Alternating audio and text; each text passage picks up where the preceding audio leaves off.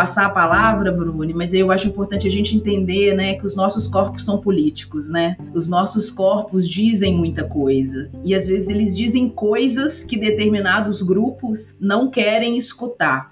E aí, Bruno, gostaria que você falasse um pouco de como que é essa experiência. Sim, sim, acho que eu já apontei algumas coisas, né? Acho que a Zélia trouxe muito essa questão da violência. É, a violência também é, é algo muito grande, né? Nós estamos num país que mais mata pessoas trans e travestis, né? No mundo, né? Os dados mostram isso. Grande parte dessas pessoas, na verdade, são mulheres trans e travestis, são negras, muitas vinculadas, inclusive, ao contexto de prostituição, que se casa com aquele outro dado de que elas não têm acesso, né? Então, assim, a grande maioria tá lá. E, e através da própria universidade, eu pude ter espaço e reconhecer um pouco que, apesar de ser uma pessoa trans, né, apesar de ser uma mulher trans na universidade, eu tenho algumas facilidades de acesso que muitas não têm. Então, eu me recordo de, através de alguns projetos, entrar em contato com outras mulheres, outras realidades, outras histórias, e muitas não entenderem, muitas vezes, como a universidade funciona.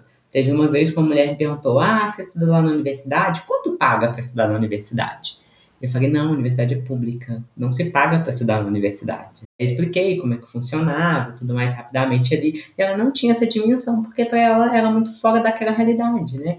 E a gente vê essa violência cotidiana as pessoas que a gente trabalha e a gente pesquisa ali, a gente se envolve no sentido de querer conhecer essas histórias, ser, ser ponto de referência, de ficar fortalecendo, encaminhando, fazendo um trabalho de rede para fortalecimento, para quem sabe um dia elas consigam ter, por exemplo, essa possibilidade de acesso. E é muito complicado, porque quando a gente sai da universidade, e a Zélia falou isso, a gente vivencia uma série de outros processos, e às vezes eu me preocupo com questões ali que eu vou estar estudando ou pesquisando, mas que não vão se encerrar ali. Vão ser questões que eu vou ficar angustiada e pensar: como que aquela pessoa vai sobreviver? Será que ela vai ter seus acessos garantidos? O que, que eu estou fazendo? Será que o que eu estou produzindo aqui vai ser efetivo para a mudança ou transformação dela? Que, que vale mais? Eu estar tá aqui dando uma devolutiva social ou eu produzindo textos é, e outras questões para dar conta de uma lógica acadêmica que me exige isso? Eu sempre fui daquela que o texto está aqui, beleza, eu tenho que produzir,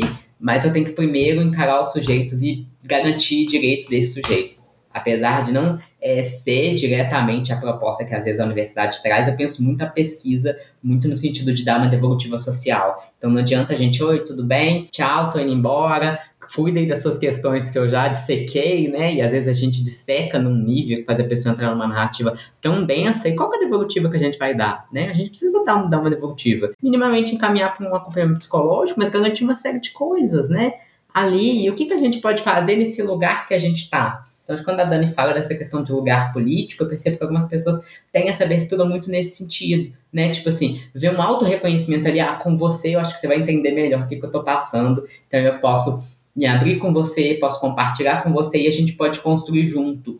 Eu acho que, além do meu processo, a escuta das pessoas e acompanhar várias histórias é, foi muito importante também para minha produção enquanto pessoa, enquanto mulher trans, enquanto profissional de psicologia, enquanto pesquisadora, enquanto cientista, né, que é um lugar que sempre me tiraram e me deslegitimaram, para entender que essas questões não se encerram ali na universidade e naqueles textos. Aqueles são instrumentos para a gente sensibilizar e trazer transformação social. Eu não consigo ver uma universidade que não traga essa transformação social. E eu entendo elas porque eu passo por alguns desses processos. Tem processos que o fato de ser doutoranda em psicologia vai, vai me proteger. Mas não é porque eu não vou passar por alguns processos, não quer dizer que outras que não tiveram esses acessos não vão passar. Porque também tem mulheres trans travestis negras que vão sofrer outros processos diferentes do meu. Tem um conceito também que a gente trabalha muito que é a passabilidade. Que é quando os nossos corpos eles estão mais próximos possíveis dos corpos cis. Os corpos cis são aqueles corpos que não são trans, né? São os corpos de quem a pessoa nasceu com uma determinada configuração corporal ali, uma genitália,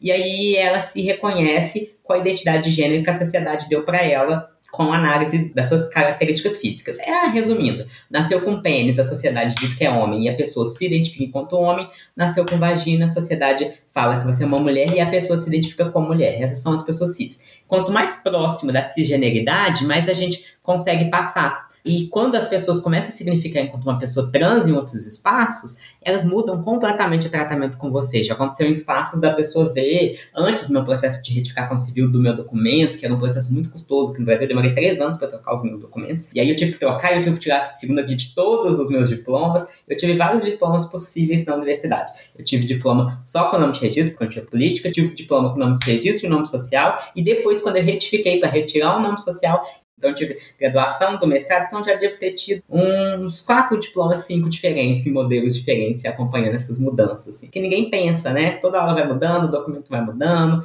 e aí você passa por situações constrangedoras que as pessoas não pensam, porque você muda uma carteirinha, aí você vai no Rio, não muda lá em cima. E são problemas que acontecem de tanta gente falar e tal, eu já estou um tempo na universidade de tanto falar, e mesmo assim tem pessoas que ingressam e ainda estão passando por esses problemas a gente pensa, poxa, será que a universidade não está aprendendo com essas experiências? A gente vai ter que falar de novo essas questões. São pormenores ali, por exemplo, depois que eu retifiquei o meu nome, uma situação que acho que ninguém deve ter participado ali, ninguém deve ter tido isso dentro da UFJF, eu tive que trocar meu nome em três lugares diferentes. Tive que ir na central de atendimento, tive que ir na plataforma Brasil, tive que é, na plataforma Sucupira vinculada ao MEC e ninguém sabia como funcionava porque as plataformas não são integradas. Se você mudar no Siga, não vai mudar nos outros lugares. E eu fui descobrir isso porque depois de muito tempo eu fui num evento da pós e tava o meu nome de registro saiu ali numa lista de chamada. E eu falei, gente, o que, que é isso? Depois de tanto tempo, né, isso, o pessoal sempre tinha esse cuidado, eles eram bem acolhedores, mas ninguém percebeu e passou. E, e não era porque aquele dado está ali. De qual banco de dados isso foi recuperado? Por que, que esses bancos de dados não conversam entre si? Por que, que eles geram tanto constrangimento? E aí eu percebi que todo mundo teve medo de falar comigo sobre isso. As pessoas tiveram medo, de tanto que ninguém chegou me chamando no canto para tentar conversar sobre isso. Eles conversaram comigo no meio da palestra. Duas pessoas docentes sentaram do meu lado em momentos diferentes e perguntou: mas mas você trocou seu nome? Troquei. Mas você trocou o CPF, você foi na Receita? Já fui. Já fui há mais de oito meses, está trocado na Receita. Então, assim, a pessoa querendo te ensinar processos que você já sabe, porque eu já orientei várias pessoas a fazer isso. Eu passei por isso, e a pessoa querendo confirmar ali, eu falei, já, eu já fiz tudo. Inclusive, eu não sei mais onde trocar. Inclusive, eu já tinha pegado os diplomas certificados. Aí foi uma luta pra gente tentar pedir segunda via também, porque era uma questão jurídica, né? Eu já tinha pedido antes, não podia, porque era uma questão jurídica. Conseguir essa segunda via gratuita, inclusive, a gente lutar por isso, né? Porque a gente acaba tendo que pagar, inclusive, economicamente, por esses retrocessos judiciais, né? Que ainda violam a gente. E aí ninguém conversou e eu senti, falei, eu me senti desumanizada. Às vezes, poxa, ninguém quer chegar e conversar sobre isso, entender o que está acontecendo, como foi. Então eu tive que perder, tive que, sem brincadeira, eu perdi dois dias inteiros, mandando e-mail pro MEC, ligando pro lugar, ligando pro outro, ligando pra ouvidoria de não sei o quê, ligando pro CNPq. Ligando... Isso, isso porque tem que mudar no CNPq e no Lattes também. Então, assim, você tem que ligar para todos os órgãos específicos. Eu perdi dois dias inteiros sendo que nem todo mundo estava dando conta das suas pesquisas, para tentar descobrir. Fiquei mal, angustiado, falei, gente, por onde eu vou ligar? Como é que eu vou resolver isso? Eu não vou conseguir resolver, mas eu preciso resolver. Porque se eu não resolver, ninguém vai pegar para resolver para mim. Porque o, o, coordenador do curso, a secretária de pós me ligaram, é, a gente não conseguiu, né? Você consegue resolver? Você consegue resolver? E, e joga uma bola para você, assim, para você resolver isso. Assim. E a gente vai percebendo que é adoecedor, porque você tem que pesquisar, tem que fa fazer as suas disciplinas, a sua pesquisa e ainda descobrir como você vai consertar um problema que foi a universidade que gerou, sendo que ninguém estava ali querendo, de fato, até tentar, mas ninguém podia parar o teu, seu tempo e a sua questão para resolver esse, esse problema, porque é uma, uma pessoa só, é um caso isolado, mas não é. Quantas pessoas depois de mim vão ter que passar por isso ainda para que a gente consiga facilitar esses processos. Então, quando eu penso na universidade, eu penso nessas dificuldades que vão desestimulando a gente o tempo todo e vão minando numa burocracia, numa institucionalidade que exclui a gente o tempo todo. Como eu, eu brinco, assim, respeitar o nome e o uso, uso do banheiro é básico, é o mínimo, assim, é o mínimo para a gente garantir que é outra pauta que a gente vem lutando e tudo mais. Eu, particularmente, não tive problema, mas tem pessoas que até hoje têm problemas. Então, a gente sabe que a universidade é muito heterogênea. Tem espaços que vão ser mais abertos espaços que não. E, e aí, vale a gente pensar sobre isso e pensar que não tem que esperar uma pessoa trans chegar para a gente lutar para que os seus direitos sejam garantidos. Não tem que esperar e eu ter que chegar lá e bater e falar assim, olha, troquei meu documento, judicialmente vocês estão cometendo um equívoco, porque já está trocado lá na Receita, e vocês estão com um documento errado aqui, então isso é uma falha jurídica, né? Nem sei se configura crime ou não, mas assim, vocês estão minimamente juridicamente equivocados. Como que vocês vão resolver? Sendo que eu tenho que resolver um problema que não era meu, um problema da universidade, que não está preparada para entender esses processos. Quantos modelos de carteirinha a gente teve? A gente teve três resoluções para pensar em como gerar documentação para pessoas trans na universidade. E era reunião, e era encontros, e era deliberação, e era votação, e era tudo para poder garantir isso, sabe? Para evitar problemas, ainda dava problema. Eu quero pensar na universidade que esses problemas vão ser menores, que esses problemas não vão desgastar a gente nesse ponto, assim, né? E não ter gente para perguntar, falar, e aí, como, como que você fez isso? Eu não tinha ninguém para chegar e falar, como que você resolveu? Eu não tinha reverência ali, eu falei, como que eu vou resolver uma coisa, sendo que aqui dentro da já tava, ninguém estava passando por isso, ninguém chegou a passar por isso, assim, nesse ponto, né? Não que eu conheça, então, assim, e aí é muito complicado, assim, a gente tem que quebrar a cabeça meio que sozinha, e acho que nesses pequenos processos a gente vê que a gente é desumanizado o tempo todo, desumanizada, retirada dessa nossa capacidade e tornar uma questão mais neutra, mais imparcial, que não existe, sendo que a gente se afeta o tempo todo. E eu acho que essas vivências, essas produções de afeto que vão potencializando e fazendo a gente se transformar nesse, nesse processo. E dentro de um dentro do Instituto de Ciências Humanas, né, dentro das ciências humanas, pensar essas questões de como a gente se retira do processo, né? Então acaba sendo muito contraditório a gente pensar esses modelos de ciência. Então esses modelos não me cabem assim. Acho que eu devo ter fugido um pouco do que a gente estava falando, acho que eu entrei meio que associação livre aqui, mas é pensar para quem que a universidade serve, né?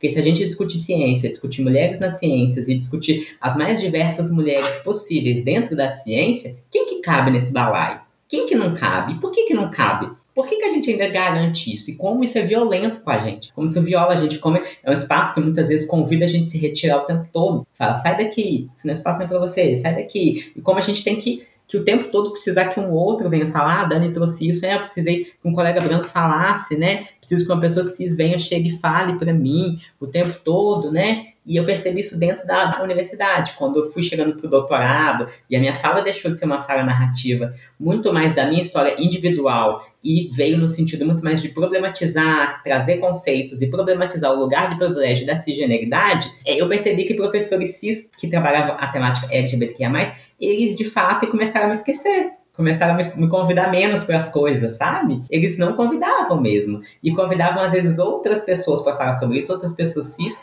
às vezes, que tinham até uma graduação acadêmica menor que a minha. Né? Convites para dar aula em, em, cursos de extensão, convites para estar em alguns espaços. Eu pensei, nossa, mas as pessoas te esquecem assim. Você não cabe naquele lugar que você começa a questionar e incomodar, porque aquelas pessoas vão perder aquela fala hegemônica, né? e aí eles não conseguem lidar com isso. E acabam te esquecendo, te deixando de lado, né? Essa coisa que vocês falaram do próprio esquecimento de bancas, de coisas externas, a gente acaba muitas vezes até passando por isso também. E eu achei muito curioso que quanto mais aumenta, alguns convites foram diminuindo, assim. Eu achei muito, muito estranho isso acontecer. Né? Eu pensei, por que será que incomoda tanto, né? Incomoda quando você fala, quando você é novidade, quando você está começando. Mas ir para fora disso, em datas específicas, né? Mas ir para fora disso por que não? Por que, que a gente não pode estar e construir e, e falar de uma maneira mais ativa nesse processo? Porque esperam que a gente sorria, fala, tá tudo bem, é isso mesmo que a gente valide o discurso daquelas pessoas. Mas quando a gente vem questionar e falar, oh, não é bem assim, não está construindo de uma maneira legal, vamos, e a gente tem que ter muito cuidado, porque eu percebo isso.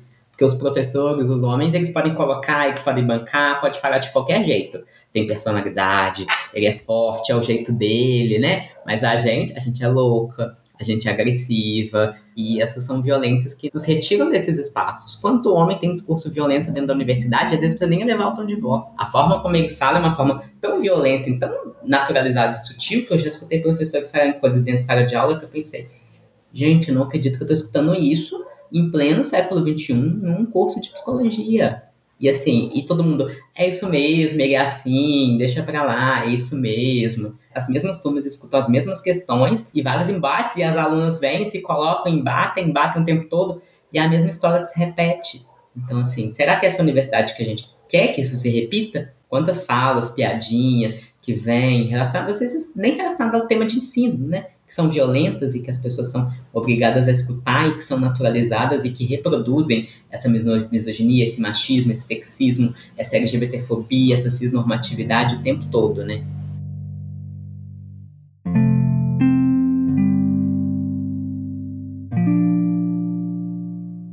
Olá você! Fique de olho, ou melhor, de ouvidos, porque semana que vem tem mais. Até lá!